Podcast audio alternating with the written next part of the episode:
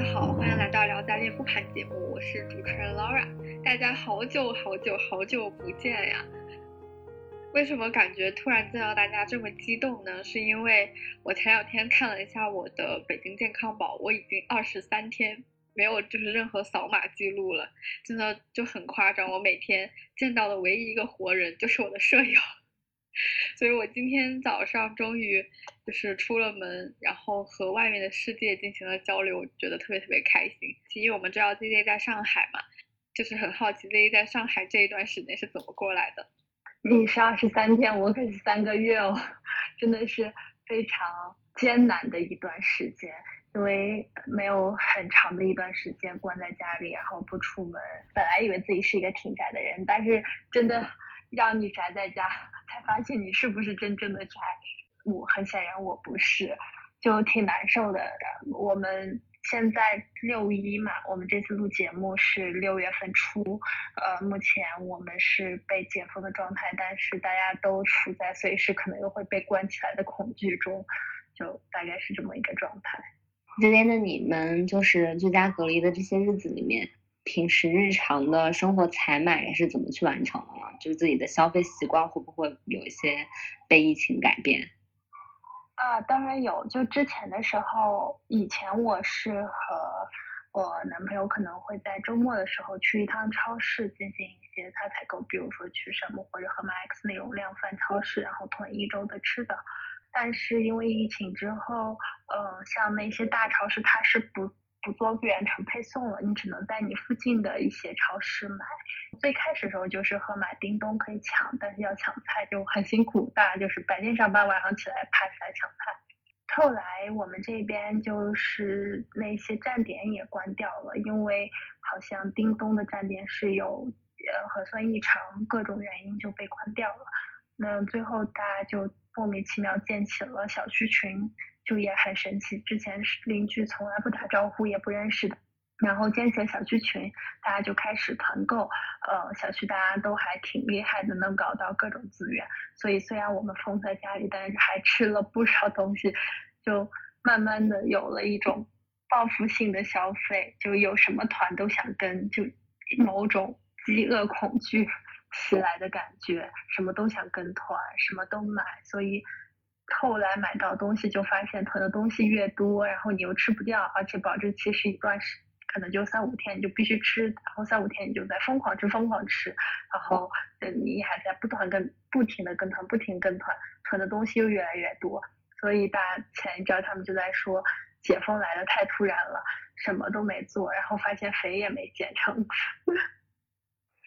所以在日常的这个生活的呃食物保证上，其实还是 OK 的，可能其他方面的消费就会弱很多。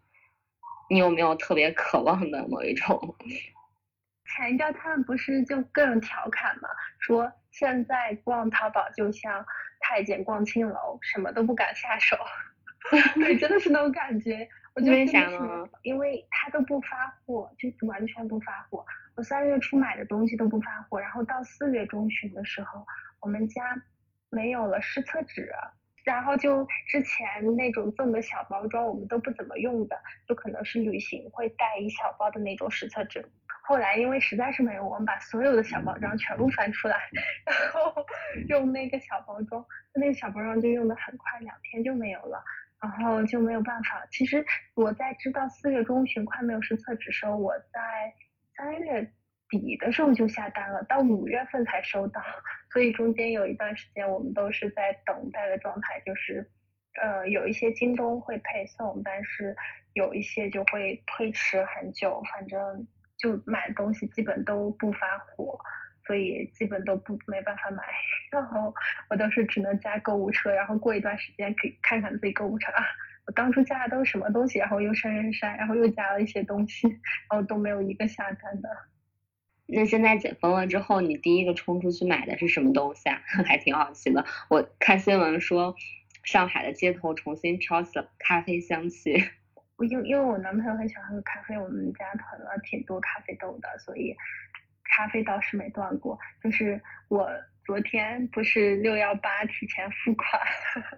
然后我就买了一个自己很想买的包，然后什么东西买了一些终于可以下单的东西。所以还是在网上买，对吗？对对对，不过就是像食物那些，我们是去还是会去超市买。对，姐姐说买包这个，就是让我想到，真的北京很多东西也不发货。然后我舍友每天都在家里很生气，然后他说为什么这个东西北京又不发货？那，所以我还挺好奇的，我特别想问一下，因为我我是在购，我是在做购物中心行业嘛，就是大家是不是在这种就是近两年受疫情影响比较大的情况下，其实去购物中心实体的店里面买东西的几率是非常低的。就尤其是像服饰呀、鞋包呀这种，服饰鞋包我基本上没有在实体店买过。从我上大学之后吧，就除非去都是跟爸爸妈妈去逛，或者说去优衣库，就刚好转，就朋友逛街，优衣库打折有这种，刚好买一两件。就自己真正去挑喜欢的东西，我还是比较习惯在淘宝上去买。但像比如说一些家电啊，或者其他东西，我们可能会去实体店看一看，感觉一下，呃，是什么样子的，然后最后还是会在网上买，因为会便宜，就会用各种优惠券，最后会便宜。对，我是完全没有在线下购物的习惯，就是从我 自己开始买东西的时候，我就是完完全全的网上购物者，而且我真的特别特别讨厌逛商场。我就是典型的那种，我我就是我定了我今天要买什么，然后我要么就是上网看，然后上网买，然后如果说一定要去线下，我可能更多，比如说像买，尤其是裤子，我可能会去线下试，然后在网上找一样的这个旗舰店去买，系什么的我都是会在网上看好攻略，然后去网上的旗舰店买，就完全完全没有线下的这个概念。但是我爸妈会喜欢去线下买，就包括所有的东西，电器，然后衣服、服饰什么的。然后，所以我就是，呃，如果是跟他们一起买，我就会去线下；但是我自己买东西完完全全是线上。这个跟疫情一点关系都没有，就是，就是我买书我都在线上买。哇，这个结果还是挺让我吃惊的。帆哥和一科呢？我跟老二的购物习惯比较像，基本上都是在网上买东西，很少会线下买。就线下去逛也是陪着朋友去玩的那种性质的。嗯，我我前两年会在休息的时候喜欢在商场稍微转一转，但也仅光局限于嗯吃饭的地方和一二楼那些快消品牌。但这两年啊，确实不怎么去了。一是觉得也没什么可去的，也没有什么很多的选择，所以基本上也都在网上看。嗯，而且疫情确实影响了我的消费观，还是有变化。一家是不是觉得自己这行业要完蛋了？我觉得，我觉得真的，我跟身边的基本上九五后去聊天，大家都是，尤其是服饰方面，就除非吃饭可能还去线下，然后服饰方面基本上都是在网上，然后也跟医科一样，就可能只是顶多逛一下快消品牌，就大家是非常注重性价比，然后也比较理性的，就是不会因为店员给你说几句好话 就买一身衣服。我买衣服的话，呃，因为我本身买衣服最近频率比较低，我可能就是，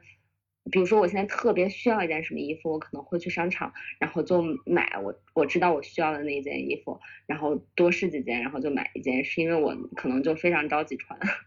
然后其他的我也会线上看，但是最近买的不多，但是我有一个比较有意思的。跟大家分享，我我还挺喜欢去电影院看电影的，但是我就突然有一天恍然发现，我好像半年没去过电影院了，就是可能也跟疫情它一直封有关。我去了两次，然后一次看的是《神奇动物》，然后另外一次看的是《花束般恋爱》。呃，第一次我一个人看，第二次是我和我对象一起看，然后每次都是包场，而且去的时间我觉得还是平时以前我们定义的那种看电影的高峰期。就我觉得这个方面影响也也蛮大的，就电影院的客流非常的惨淡，而且我是觉得就是疫情，大家其实已经养成了这种在移动端去看各种视频的习惯了。前段时间还关注到哈，就是上海那段疫情嘛，中国那个我忘记那个网站叫什么了，反正就是有好多乐团的演出啊，然后高雅文化的那种平台，以前那些演出都是要收费的，然后在疫情期间也都全都开放给公众了，就是大家其实可以非常便捷的在网络上享受到很好的演出这个体验，所以我感觉现在线下的演出也在慢慢的弱化。Web 三点零终于要来了吗？但但是我是经历过这些东西之后，我反而有了一些更怎么说，就我会觉得很多东西线上的太虚幻了，我觉得还是线下的更更实在一些，就是它能够让你更呃沉浸在一个就是怎么说当下。因为我最近在看那个《当下的力量》，我觉得这本书也推荐给大家，我觉得非常好。虽然有点你觉得有点玄玄乎，就还有点神神叨叨的，但是。我觉得它整体这个东西传达出来的一个概念非常好，它就是说你不要活在对过去的后悔啊、懊悔啊这种情绪里，然后你也不能因为过多的，甚至说一点都不能有对于未来的焦虑，就是你想到未来，你想到以后该怎么办，你想到你的规划，然后你想到你的这种生老病死，然后你就非常的焦虑。他说，如果你摒去掉对过去。和对未来的，你只活在当下的话，你会感到非常的平和，非常的快乐。然后他他也提到了一个概念叫臣服，就是臣服于你当下，不是说完全就是摆烂躺平的这种状态，而是说你认识到当下是这个样子的，你去接受它，并且采取相对应的行动，就是你活在当下。然后这个让我感觉到，就是当我们所有的东西都封闭掉之后。你没有办法外出去，就是享受这种非常开阔的这种体验，或者说能见到很多朋友，能线下吃饭，能去购物、去电影院看电影。把很多东西都去掉之后，你可能只能沉浸在你当下的这一瞬间或者这一刻，在和自己相处的这个时刻里，然后就会让我是觉得说，呃，可能之后疫情不确定什么时候会完全结束，但是，呃，对我来讲，可能。就是我会选择更多的去沉浸在当下，而不是在网络上或者是在这种虚幻。嗯，对，就是越来越多的人，其实在这种居家呀、呃疫情之下的环境之中，开始向内寻找了，而不是借助外界的一些喧嚣的东西去充实自己的时时间。我就是发现，因为我也没有出门的必要了，像之前我 我上班。最痛苦的一件事情，真的都不是上班这件事情，而是我今天穿什么去上班。就是不用去那个办公区，我们在家办公之后，这一困难就是真的减少很多。然后我也就是完全完全不买衣服了。就不买不看不看衣服不看包，然后不看鞋，你就觉得你的你的生活虽然你的消费没有，就是你的金额消费的金额没有降低，因为你全花在了吃上，但是但是 你就会觉得你的生活简单了许多。哦，我也有这种感觉，我也有这种感觉，感觉很爽。其实想问一下，就是经历了这个疫情期间，大家对于消费的思考是什么？就是会在哪些方面可能未来会？投入更多的金钱，然后在哪些方面的支出可能就会锐减。其实我真的没有想那么多，但是前两天我有去问 Laura 陕西的 购房政策。啊，购房政策 放宽了，可以回来买房了。我我我觉得，嗯，房贷太高了，然后对上海，它的首付又太高了。支付支出还好，如果不考虑小朋友的话，其实没有必要，所以就可能考虑先安排一个，就比如说在其他地方。所以考虑的已经是未来的刚需大额投资。因为 J J 那天就是问我的时候，我刚刚好，因为这段时间我可能房子也快到期，然后我也在看，而且我最近也也一直在想，然后我就发现。我也在考虑，我也想在北京买房，但是实在实在是太贵了。然后，但是我就一直在看那些，就是就是有很多之前的购房中介，然后他们就是也自媒体发声什么的，每天看他们发那些的文章，我觉得还挺有意思的。就是虽然说你不买，但是你看他们对于这种房市的变迁，然后包括政策的解读，你就会感受到就是呃时代的这种。流逝，然后包括他们会去分析哪一个地段、哪一个楼盘，我就感觉也有可能是我关注的那个大哥的文笔非常好，就你就会感觉说，嗯，真的就是大家对于买房这件事情，每个人有每个人的思考和看法。然后大哥最常说的一句话就是，如果你是要投资，你就照着投资的地价去买，越有钱你就投，你能投资到的房产就越好。如果你是要自住，你就不要考虑投资增值的事儿，你就只要跑，就是跟跑的跟大盘持平就可以了。他说你不要，就原话说的很难听，他大概意思就是你不要既要又要还要。就我觉得，就是从买房或者是这种大额投资的消费上来看，我感觉也是能看出来，大家其实对于当下都很焦虑。就像咱们以前就是爸妈可能或者是再老一辈买房都是为了自住嘛，就很少有商人会有这种投机的意识，也跟当时时代发展有关系。但是后面政策慢慢放开之后，就是真的很多炒房客，然后就加杠杆借钱高利贷去炒房，然后最后炒到血本无归的也都有。可能很多时候就是每个人跟每个人都可能不太一样，我觉得还挺有意思，就涉及到这种大额利益的时候。但是我觉得一家就这个事儿吧，它可能跟疫情没有太大关系。我觉得对，跟我们的年纪有关，是吧？对，就跟我们到了这个阶段有关系。我也是今年我妈疯狂提，所以才觉得得看起来。对，但是我是前段时间刚好看了一个那个，就是嗯消费者的调研报告，就是其实从二零一三年到现在，人们就是对于就是月光族这个。事情的否定态度是越来越高了，持否定态度的人是越来越高了。之前可能有一段时间还盛盛行过，就是月光族的这个概念，甚至很多年轻人都是这样的消费态度和理念。大家会看到，现在年轻人，即便是刚出社会的年轻人，都已经在消费这个事情上非常理性了，而且也是有长远规划。嗯，调查一下，我们五个人，因为现在都工作了嘛，大家是月光族吗？医科应该还蛮热热衷于消费，你咋不直说呢？嗯，倒不是，因为因为因为因为这两年疫情，我感觉我们这个行业变动可能要实际感受要更强烈一些，各方面，所以我是不会的啊，因为我很害怕 没有任何的保障，所以基本上控制的蛮好的。所以医科你现在是更多的考虑储蓄，对吧？对，没错。那储蓄之外呢？就比如说你平时日常消费，你更你投入更多的品类是什么呀？吃饭了哦，除了吃饭、出行，哦对，健身都没有花很多钱。就是大家今天聊到这个，我我是又一次感慨，我我觉得咱们这代年轻人太苦了，房价又很高。然后又想让我们消费，根本就没钱。之前不是，我记得，嗯，大概一七一八年的时候，我报一个健身房，基本上最低也得三千多吧。但现在不是新有一个新的健身房叫乐客，你们应该都有听过，年卡也就是一千块钱左右。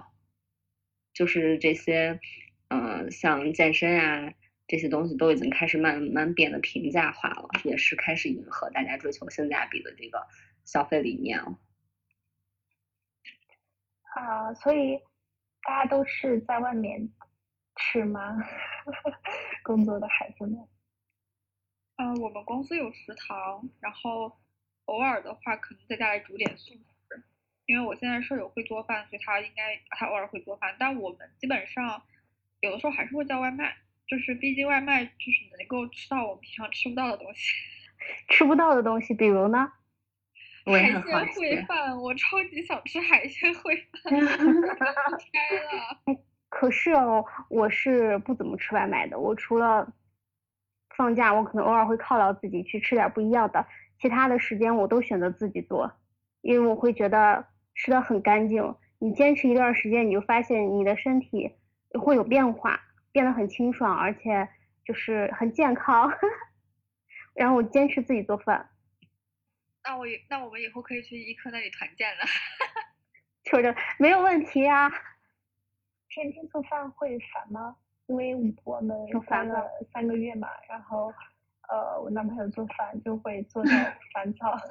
嗯，对，因为我记得你说你男朋友之前是一个非常热爱美食的人，是吧？对，对他他很 喜欢，他会研究各种调料，然后准备菜谱，然后抹平了人的热爱。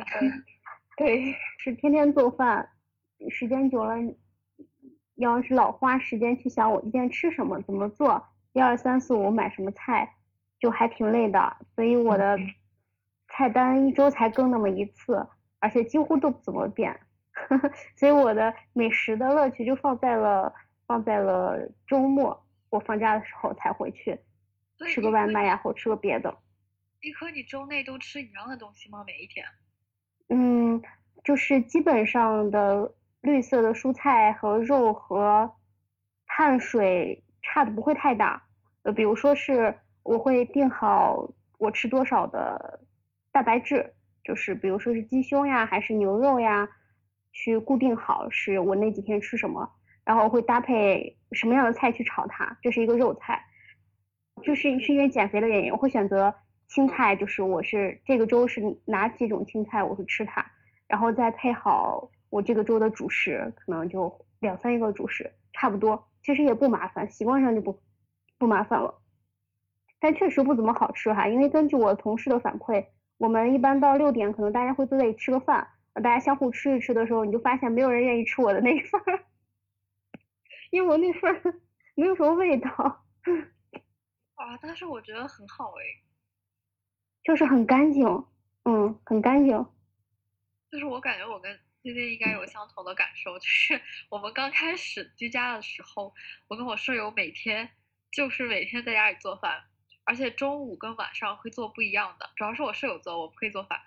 我会摆盘，然后会切水果，把水果切进盘子里，然后会拍照，然后这么搞了大概两个礼拜以后，然后我们恢复了一段时间，后面又开始居家，然后这次居家就开始摆烂。然后刚开始呢，就是我舍友就一直都是我舍友做什么我吃什么，然后我们俩每天最痛苦的那一句话就是到饭点的时候，我们会互相问今天吃什么。今天中午吃什么？今天晚上吃什么？超痛苦，那种那种感觉就不亚于今天早上上班穿什么。呃，到后面因为大家都每天在家办公嘛，还是挺忙的。我们还后面有的时候就开始呃素食，就比如说中午煮个饺子啊，煮个馄饨啊，然后煮个拉面呀，煮个螺蛳粉啥的。然后晚上就叫外卖，因为我们外卖现在也不让进楼了嘛，就挺麻烦的。所以我们一般中午都直接煮素食会更快，对。然后最夸张的是，因为他做饭我洗碗，然后所以就是经常 会有这种感觉，就是我中午洗过了碗，然后我晚上又洗了一遍碗，就是没有说就没有觉得累是什么，而是只是觉得你一直在重复，你知道吗？就是你中午洗过这个勺子，然后你晚上还往下再洗一遍，就这种感觉。然后后面就完全彻底摆烂了，然后后面就要么素食，要么就外卖，对，偶尔会做一下。然后也完全不摆盘了，也不拍照了。对，我觉得这边应该差不多吧。刚开始的时候，我们可能是一天两餐，就是中午做一顿，晚上做一顿，都是不重样的。然后到后面就是一天一餐，然后到再过一阵就是可能，呃，要不今天点外卖吧，然后呃，就可能休息一段时间，到周末做一餐，大概是这种节奏。我我觉得我平时，呃，点外卖的时候，我非常苦恼，不知道自己想吃啥，所以我就觉得特麻烦，还不如我去可能周边的一个店里面去看一下，哦，当然这是没有疫情的情况下，去看一下，然后呃，就找一个进去吃了，我会觉得比较省事儿。我觉得在外卖网站上看多了来说，非常的让我烦躁。哇，我觉得一家你这种真的完全跟我不一样，就是我无论买什么我都在网上买，我连买菜都是在呃都是在美团买，就是我完全不会存在说我去线下随便一个小店吃点什么这种事情，在我身上完全不可能发生。我觉得我是 OK 的，就是我一个人去店里面吃什么东西，我也可以吃的很开心。我我们还挺喜欢就生鲜或者东西去去店里买，就比如说超市，就周末一定会去逛一次超市，就还挺舒服，挺居家，然后我觉得也挺浪漫的。我是有一点，就是我上一次找那个那个规划师，他也跟我说，他说我应该是非常典型的那种 MBTI 里面那种 J 类的人格，就是非常非常注重规划和目的性。因为你经常家家周边的超市，你会经常去嘛，然后我不会到处乱看的那种，我就是到我要的那个地方，然后看一下那个东西，然后有没有，然后有的话我就买，然后就走了，就是很少就是这种闲逛，几乎没有。然后就跟我舍友住在一起之后，然后我们俩会去一起去逛个超市啊，然后会会就看很多其他的东西。但是我自己的话，完全是不会，就不是说觉得一个人去吃饭怎么，就是我完全 这个东西它不存在我的世界里，就我不可能有一天突然逛到一个一个地方，或者是随便走到一个地方，说我想我想去这家店吃饭，然后就完全不会有。天呐，我和你相反，那是我的乐趣。我今天。刚好就在一个地方闲逛，嗯，我觉得很有趣啊。如果我们俩一起逛，劳尔可能会被我逼疯。我觉得我的那种感觉就是，我知道我今天来的这个目的就是为了闲逛，就是闲逛也是有目的的那种。我不会被逼疯，我其实也很享受，但是我自己的话是绝对不会做这种事情。但是那个那个老师跟我说，他说你应该偶尔允许自己去做这样的事情。所以老冉是不是对你来说，就是日常的生活，其实你都是需要规划的。但是如果说，比如说像短期的放松、旅行啊什么的这种，你会不规划？哦，规划旅行是一定要规划的。就是你会说自己要去这个地方的哪里哪里哪里哪里吗？会啊，然后我会很夸张的把每一天要在哪里哪一家餐厅吃饭都规定好。如果说，因为我跟我爸妈出去旅行就是这样的，如果他们俩当天没有听我的安排，我就会生气。我适合跟你旅行，我巨听话。对，因为因为是这样，就是呃，你去一个陌生的地方，你肯定是要体验当地的风土人情，然后无论是景点还是当地非常有名，或者是比如说 local 经常会去的餐厅这种感觉，然后我会我会提前把这些信息都收集好，然后我会去看，比如说我们要去的 A 餐厅离哪一个景点更近，或者是从我们去哪里时候顺路，我会把这个餐厅安排在中间，然后我会把时间也安排好，就比如说要看一下。这个景点到这个餐厅要花多长时间，顺不顺路，然后以及怎么样会更方便一些。就嗯，我我以前跟你是一样的，就是我我之前上学上大学的时候去玩了好多地方，我基本上每次都是这样，就是攻略做的非常详细。但我后来就变了，我有一段时间是过渡成了这样，就是比如说我现在我到一个地方了，然后这天晚上我到这个地方的时候，我就开始做。第二天的攻略，然后第二天去按照我前天的攻略去走，然后现在变成了什么呢？就是比如说我明天要去玩，我现在好一无所知，我打算明天在车上再开始看，然后真的吗？嗯，包括吃什么，我我现在是这样的，就是我到那个地方，然后呃，我到快到饭点了，我再看一下周边有什么吃的，然后相对来说。呃，评价高一些，然后我就去吃，就是不会让自己耗太多的时间和精力在思考和规划这个事情上。我觉得反而对我来说轻松很多。就是我，我其实是有一种感觉，就是在现在这种时代背景之下，其实大家更注重的是内在的东西，就是包括自己个人内心的一个。平和也好，然后包括跟朋友、跟亲密的人之间的感情也好，其实大家是更关注内在了。让我想起之前有一个呃，推特还是微博还是哪里就很流行的一个调查问卷，就大概意思是说，呃呃。一年时间让你在一个空的房间里，这个房间可以定期是给你饭，但是，呃，你可以选一样东西陪着你，好像就比如说你可以选书，或者说选一个娱乐设备，但是你不可以跟外界交流沟通。然后，呃，就是你会有吃的，然后，呃，你在这个房间待一年时间会给你很多很多钱，你愿意吗？当时好像，呃，那那那个数目，他描述的数目就是大概可以让你。中呃活两三辈子都没有问题的那种，嗯，当时大家可能都选的是啊，我愿意就一年时间嘛，有什么？然后但是经历这一段时间封闭，我觉得我不愿意，我一点都不愿意。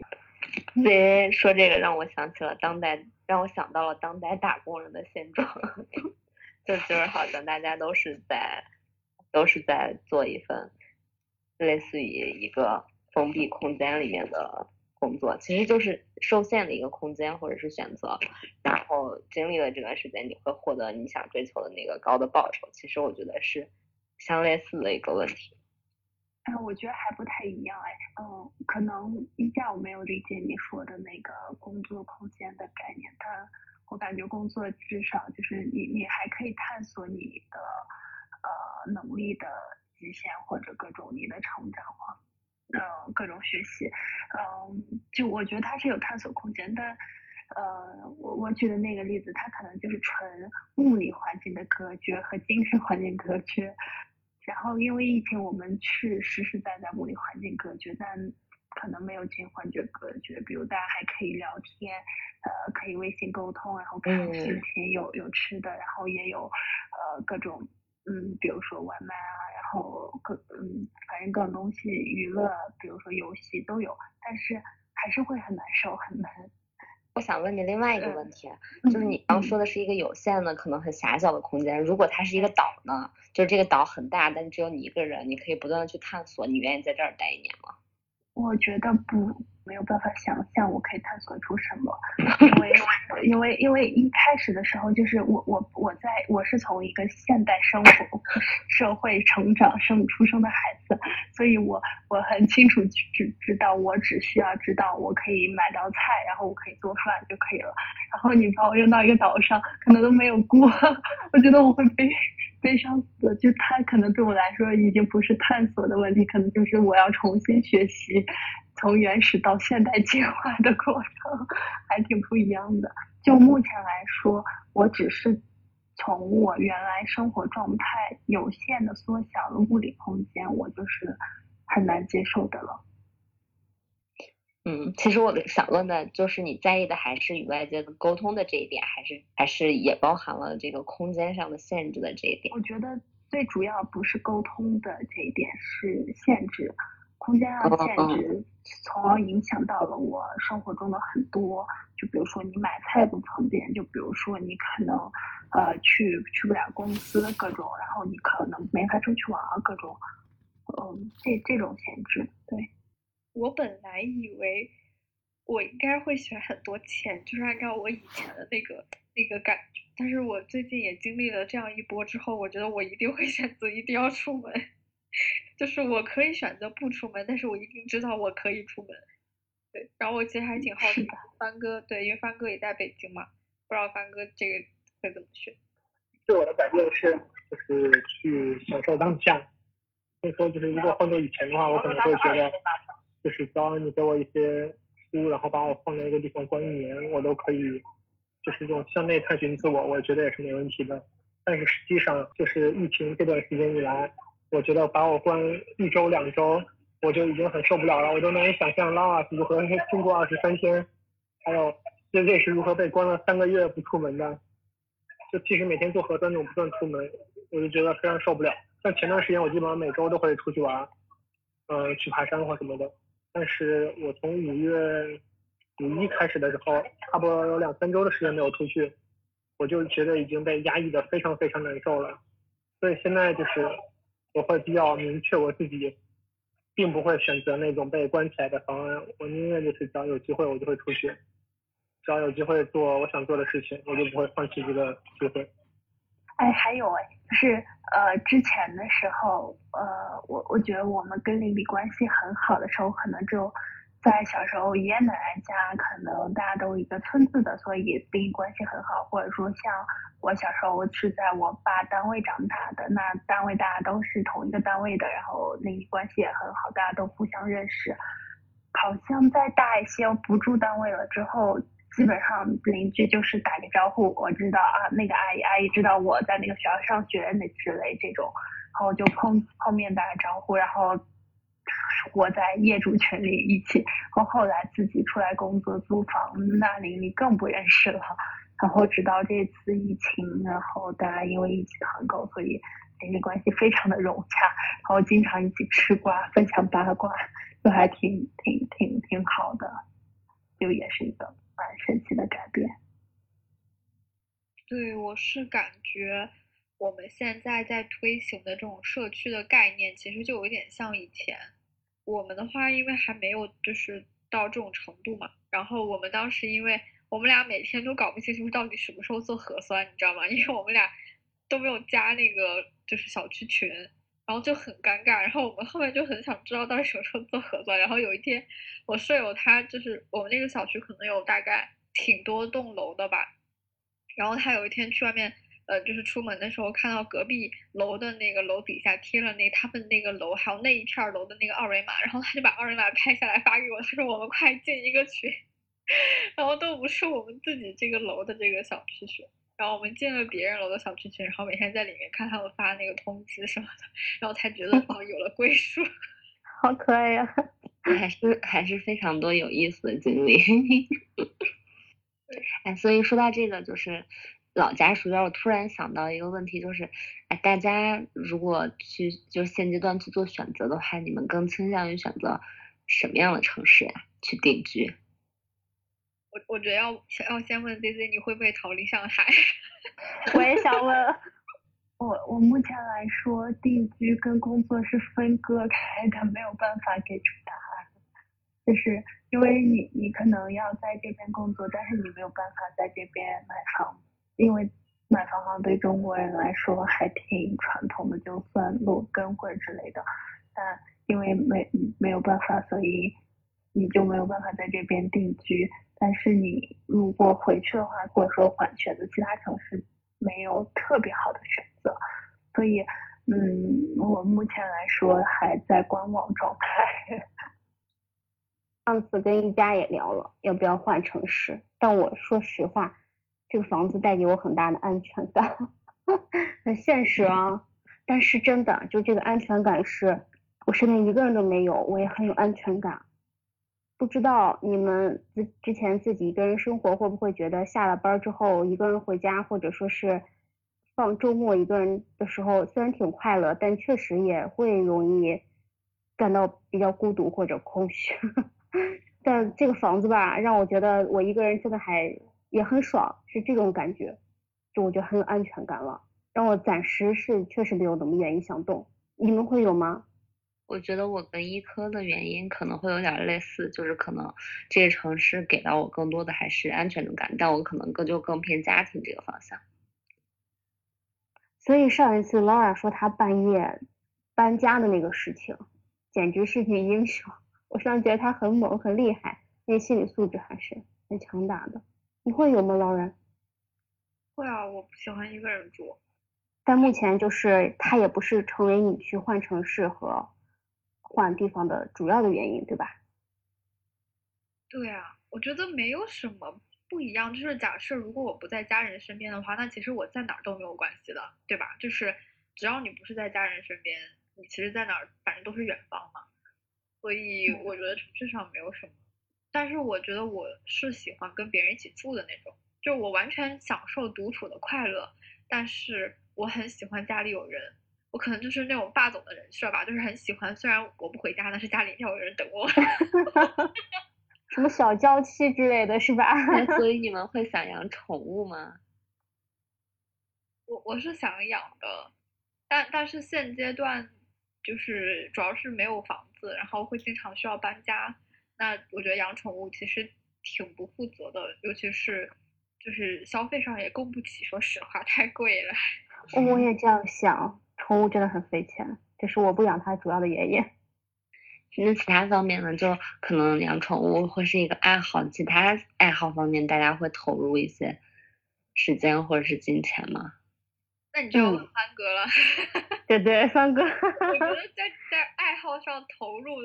我我是感觉，不说金钱，时间上肯定范哥是最多的。看得出来，朋友圈每周。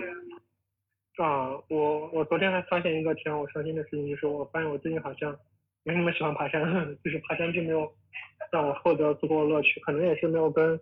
就是之前一直一起玩的朋友一块出去。我感觉我可能是由于，也是因为疫情的压抑，这段时间变得比较 emo 吧。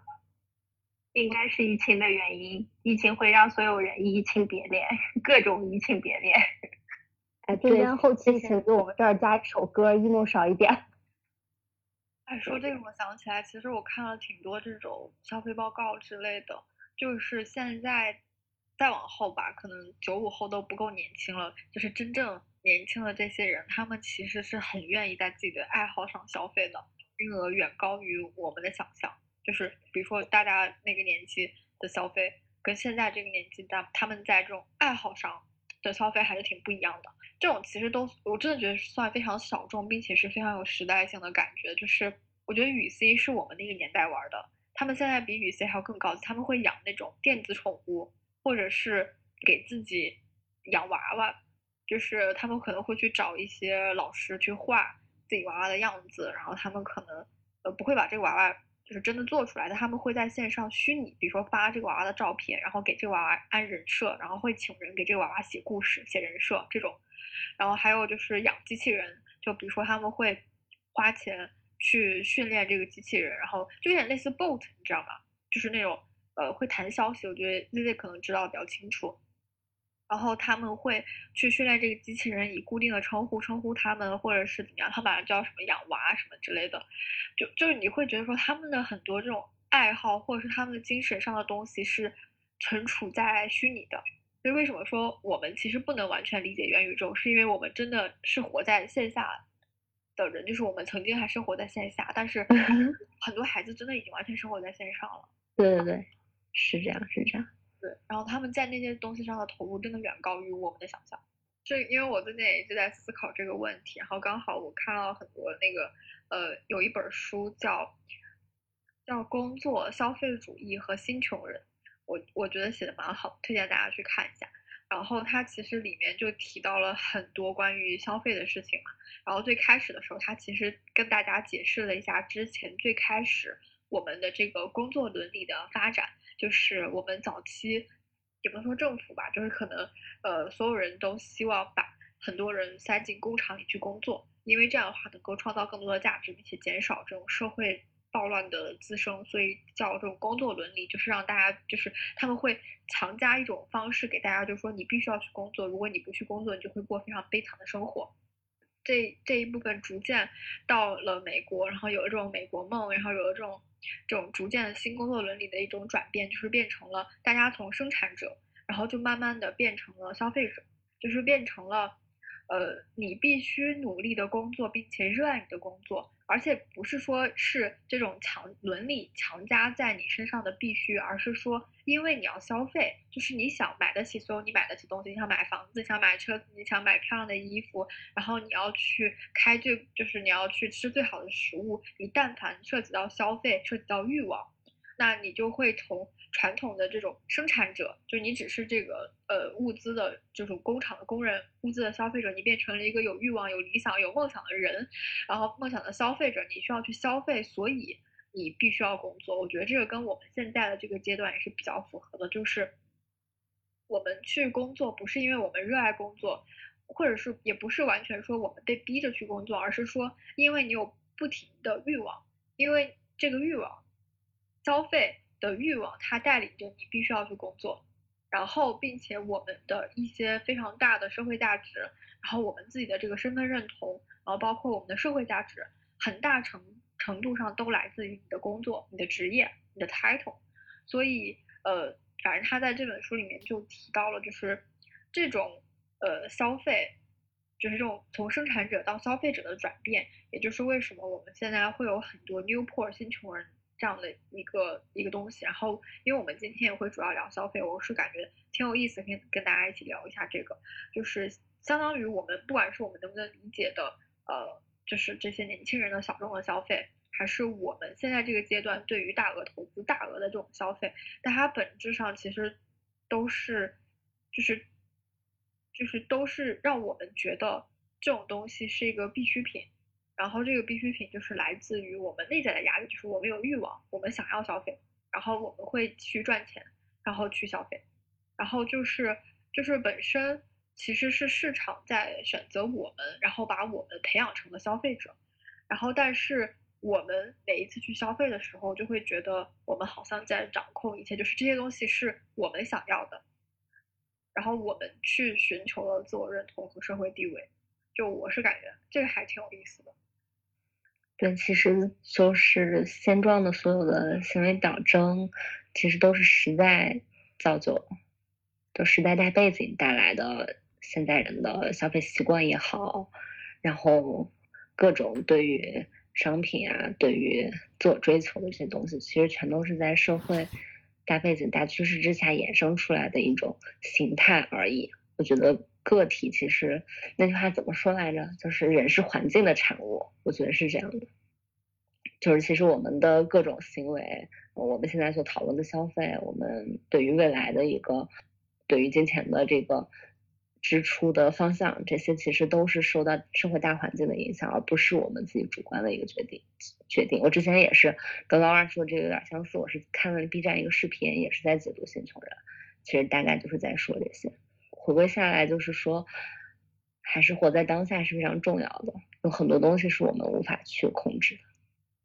然后今天我们其实也就消费聊了很多嘛。然后如果观众朋友们大家也有相关的体验，或者是也有自己想要表达的关于消费的一些思想，欢迎在评论区和我们主播进行互动。那么以上就是我们这一期的节目啦，大家拜拜，大家拜拜，拜拜，晚安，朋友，拜拜。